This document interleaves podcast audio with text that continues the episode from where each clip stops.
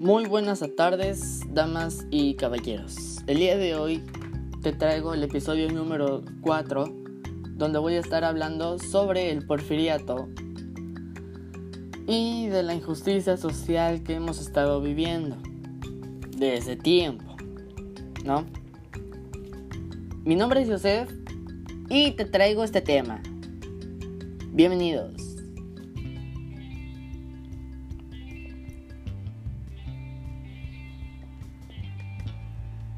Cuando Porfirio Díaz asumió la presidencia, ¿no? México había pasado más de 50 años inmerso en guerras con el exterior y enfrentamientos entre facciones políticas. Diversos grupos anhelaban la paz y vieron en él al personaje que podía conseguirla.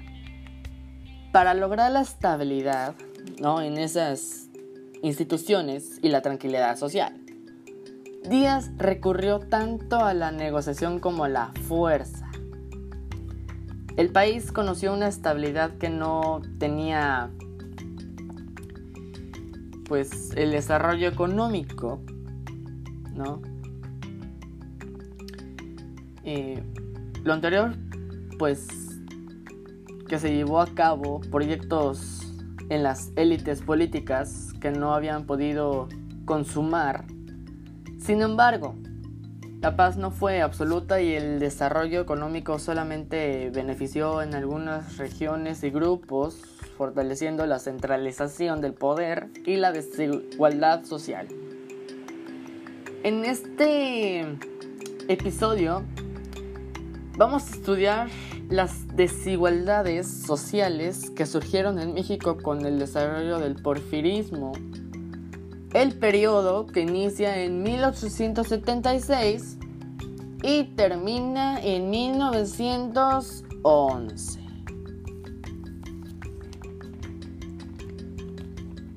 En 1876, después de que Benito Juárez eh, fallece, pues en 1876 concluye la presidencia de Sebastián Lerdo de Tejada, quien buscó reelegirse. El otro candidato fue Porfirio Díaz, ya que había presentado antes como candidato eh, en una elección presidencial, ¿no? Lo cual se realizaron los comicios y Lerdo de Tejada fue declarado ganador Díaz se levantó en armas y al hacerlo de nuevo se amparó con el principio de la no reelección mediante el plan de Tuxtepec, en el cual Díaz triunfó en el campo de batalla, convocó nuevas elecciones y resultó vencedor. Inició su primer periodo presidencial en 1877 con ello, pues también comenzó el periodo conocido como el porfiriato, que cual conocemos y vamos a ver en este periodo, en este episodio, con la excepción de los años de 1880 al 84, en los que gobernó su queridísimo amigo, su queridísimo compadre, ¿no? Manuel González. Pero Díaz no dejó nunca la presidencia, ¿no? Eh, aunque se religió en varias ocasiones, por lo que abandonó la causa de la no reelección. Pero ¿Por qué se mantuvo Porfirio Díaz tantos años en el poder? ¿No? Pues Porfirio Díaz era un héroe militar de la lucha de los conservadores y los franceses. Se le veía como un personaje que lograría evitar nuevos conflictos internos y con el exterior. Captó las esperanzas del paz, de la paz, y con el apoyo de muchos sectores de la sociedad, pues también hay que considerar que pudo conciliar los intereses de muchos grupos al conceder privilegios y atender a sus demandas. Lo hizo sobre todo en los primeros años en los cuales resultó ganador en muchos adeptos en diferentes puntos del país. Asimismo, utilizó la fuerza para poder reprimir a sus opositores, lo cual hizo sobre todo en los últimos años del régimen, ¿no? Esta combinación de estos elementos pues permite entender la permanencia de Porfirio Díaz en la presidencia tanto años, años. Es decir, la mayor conciliación y menor uso de la fuerza de la primera parte del periodo y por el contrario del más autoritarismo de la segunda. En su primer periodo, pues Díaz respetó el principio de la no reelección y en 1880 entregó el poder a su compadre Manuel González al inicio de la negociación fue más importante que la fuerza. Díaz incluyó en su gabinete a viejos conservadores y a todo tipo de los liberales, ¿no? que respetó los gobiernos municipales. No derogó, pero tampoco aplicó las leyes de reforma. Y a cambio de su apoyo político le permitió a la iglesia recuperar bienes y espacios en los que la sociedad, ¿no? Pues también fungió como mediador en los conflictos entre patrones y obreros y al interior de estos grupos de poder y regiones. Además hizo concesiones y favores a cambio de apoyo y logró tener vínculos con diferentes individuos sectores y grupos sociales a lo largo de todo el país. Se redactaron códigos u ordenamientos para todas las ramas del derecho, los cuales no se han brindado y promulgado por o debido a la inestabilidad política como el Código Penal y el Código Civil. Además, las instituciones se reforzaron, por ejemplo, pudieron refortalecerse los tribunales de justicia. Por otra parte, el país pues tuvo un logro, ¿no? El reconocimiento de Estados Unidos y aún reanudó las relaciones con otros países europeos, los cuales se han roto desde después de un imperio y del fusilamiento de Maximiliano, como lo recordamos, ¿no?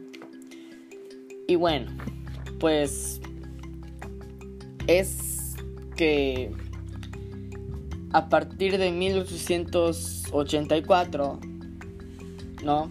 Desde ese entonces, pues Díaz regresó a la presidencia.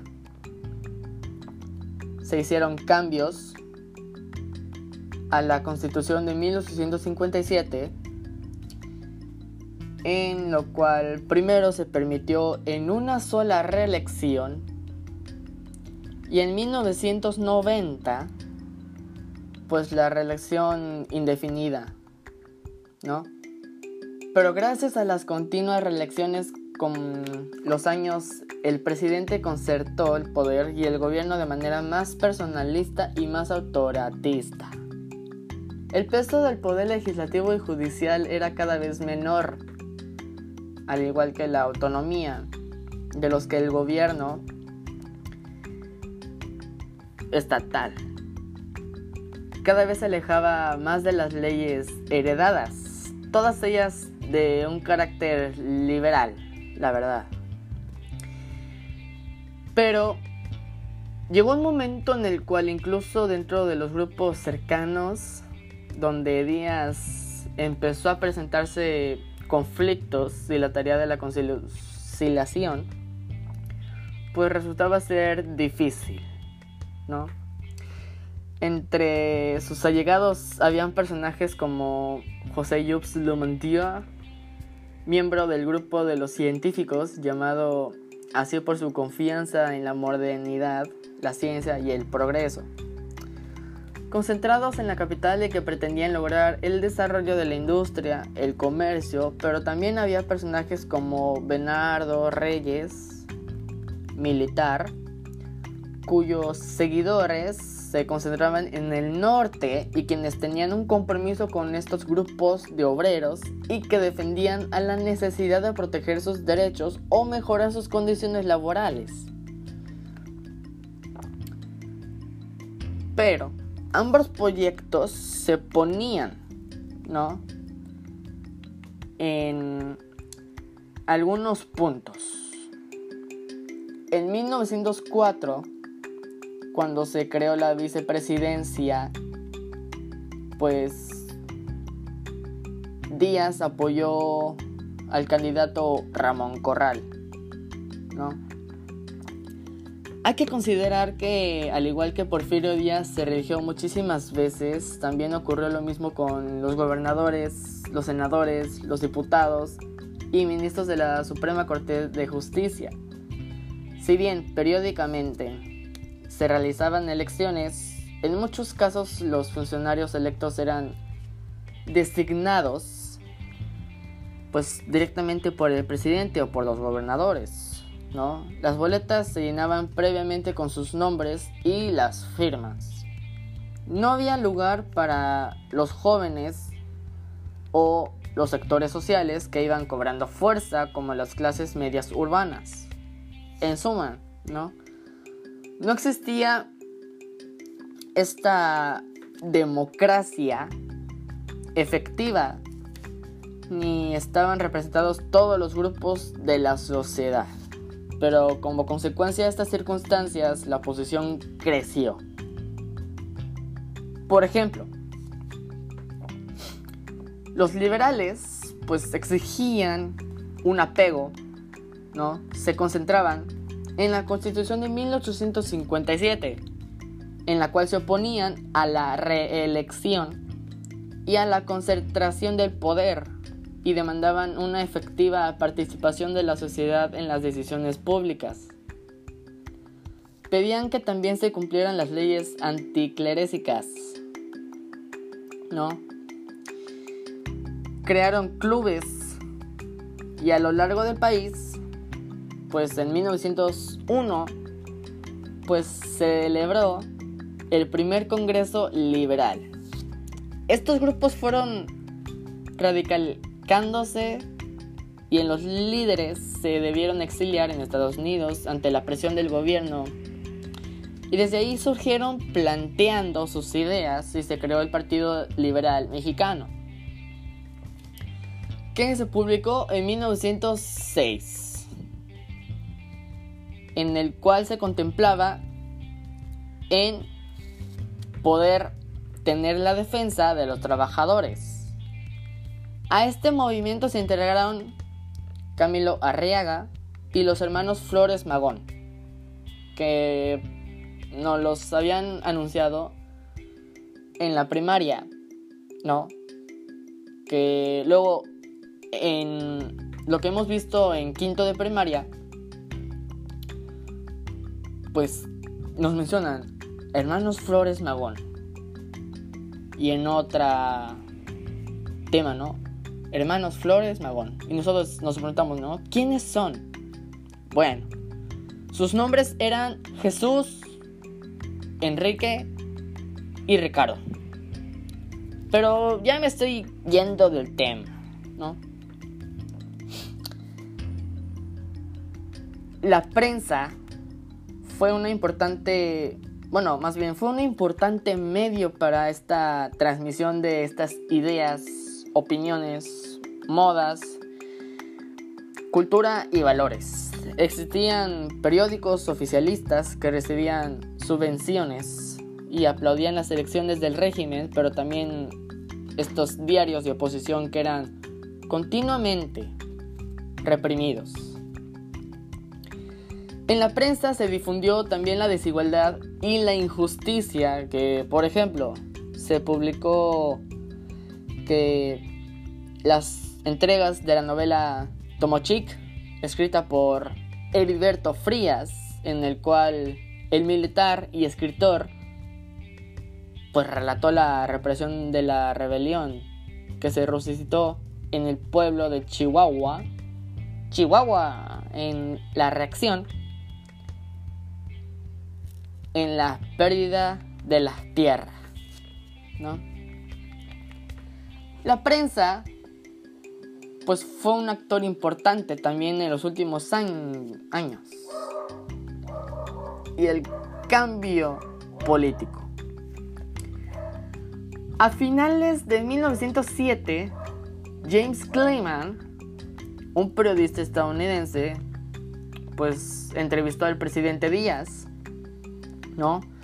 Quien declaró que se retiraría de la vida política que más bien era el momento de que se creara un partido de oposición y que el país cambiara de gobernantes, pues ya no había peligro de una nueva revolución, aunque muchos interpretaron las declaraciones hechas por el mandatorio como una invitación a la participación política por la sucesión presidencial de 1910.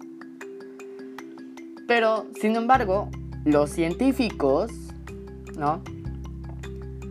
Se impusieron y volvió a triunfar la pareja electoral Díaz Corral. Lo anterior dio fuerza al movimiento antireeleccionista. La crisis política se acentuó, ¿no?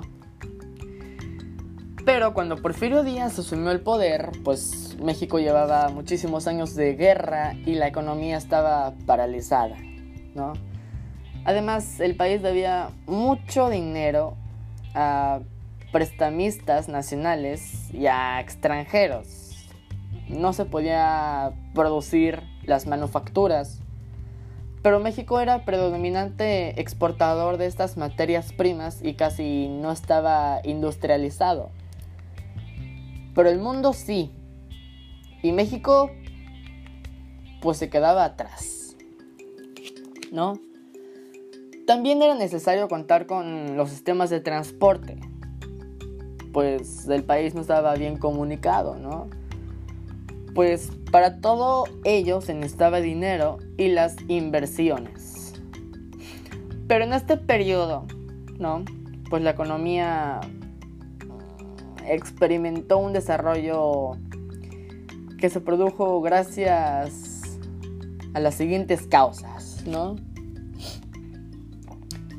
Que la actividad política que pues en tiempos de guerra los campos se destruyen y las actividades se paralizan.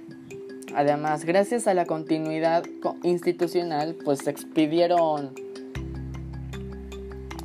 códigos o leyes mercantiles que organizaban e impulsaban la economía. Otra causa sería la hacienda pública, ¿no? Porque se recuperó y se reorganizó el erario público. Eh, los gastos militares y gubernamentales disminuyeron y aumentaron los ingresos mediante el control de las aduanas, la recaudación de los impuestos y los nuevos gavamentes. En 1894, que por primera vez en un siglo el gobierno federal recaudó la misma cantidad de dinero que la que gastó y gozó de un superávit. Gracias a ello pudo invertir en la infraestructura que a su vez estimuló el desarrollo económico. Y que la estabilidad política pues permitió que el gobierno mexicano fuera reconocido y pudiera negociar su deuda externa con estos diferentes presidentes, pues se hizo un pacto con estos acreedores para poder fijar la tasa de interés y ampliar los plazos de pago. ¿No? Lo más importante fue la construcción del ferrocarril.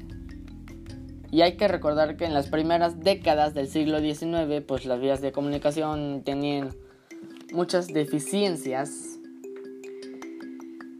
Y en ellos estaban las personas y las mercancías que se transportaban a lomo de mula o en carros jalados por animales, además de que los caminos resultaban ser inseguros y se inundaban con las lluvias, por lo que los trayectos eran demasiado tardados.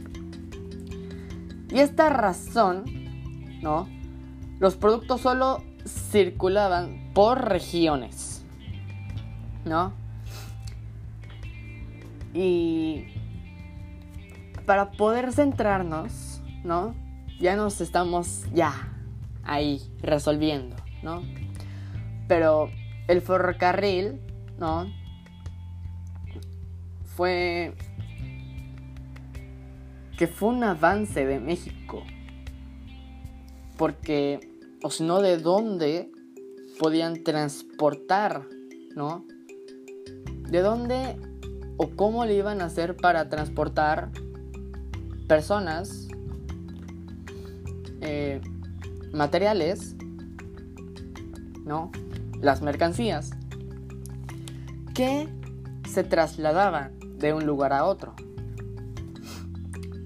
El primer tramo que unía México con Veracruz a lo largo de 640 kilómetros se concluyó en 1873. Para 1910 existían casi 20.000 kilómetros de vías férreas que recorrían desde Tapachula, Chiapas, hasta la ciudad Juárez, en Chihuahua. El trazado respondió al interés por fomentar el intercambio comercial entre México y Estados Unidos. Y los ferrocarriles también ayudaron a integrar diferentes regiones del territorio permitiendo que los productos se vendieran en más grandes lugares. De esta forma se amplió el mercado regional. Eh, en luego vamos a un corte donde vamos a ver los ámbitos rurales. Los ámbitos rurales. ¿No? Al principio del siglo XIX, pues muchos pueblos todavía poseían la tierra, los bosques y las aguas en común. Aunque cada familia trabajaba en una porción de tierra, existían fuertes lazos comunitarios que en los cuales los ancianos o los principales dirigían al grupo que tomaba las decisiones. Además, en el campo existían pequeños o medianos propietarios, que sin embargo la ley Lerdo o la ley de la desmortización, ¿no? Eh, pues obligó a las comunidades a dividir las tierras entre sus miembros, ¿no? Que la comunidad ya no podía ser dueña de esas tierras que al no contar con agua ni recursos, pues fueron en, se fueron para abajo, ¿no? Y algunos tuvieron que vender sus tierras a la hacienda, ¿no? A esto se sumó en 1863 la ley de terrenos baldíos si alguien renunciaba a una tierra sin cultivar, podía convertirse en su dueño. Mediante este mercancismo también fueron despojados de tierras muchísimos pueblos que carecían de títulos de esta propiedad, ¿no? La tendencia asumió que cuando se permitió que esta denuncia le hicieran compañía destiladoras, es decir, las que se encargaban de localizar terrenos baldíos. Los latifundios crecieron y se organizaban en la diferente manera. El centro existía una casa en la cual vivían los propietarios y alrededor de ellos sus empleados de confianza. La vida de las tierras vecinas giraba en torno a la hacienda, que daba trabajo a los habitantes de la región y que controlaba su economía.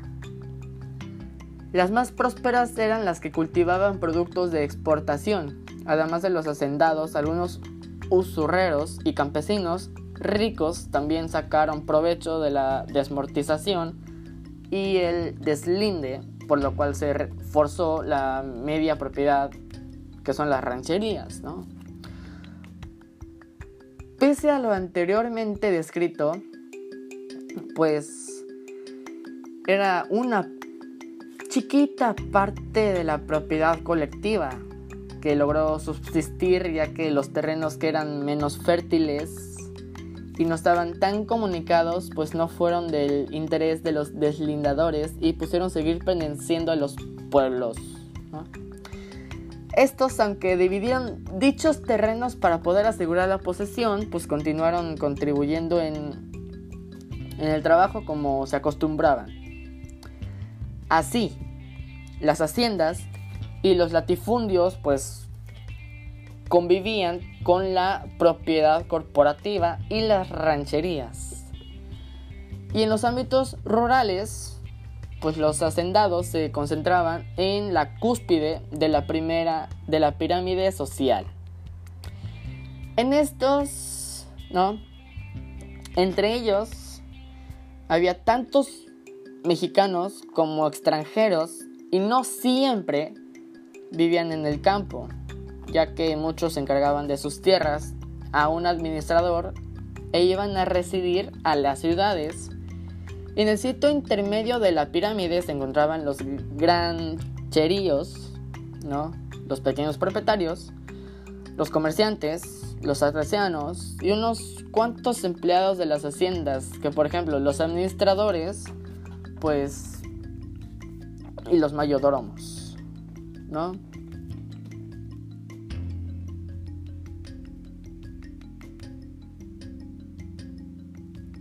Espero que te haya gustado este episodio número 4, donde aprendimos sobre lo del porfiriato y la injusticia social.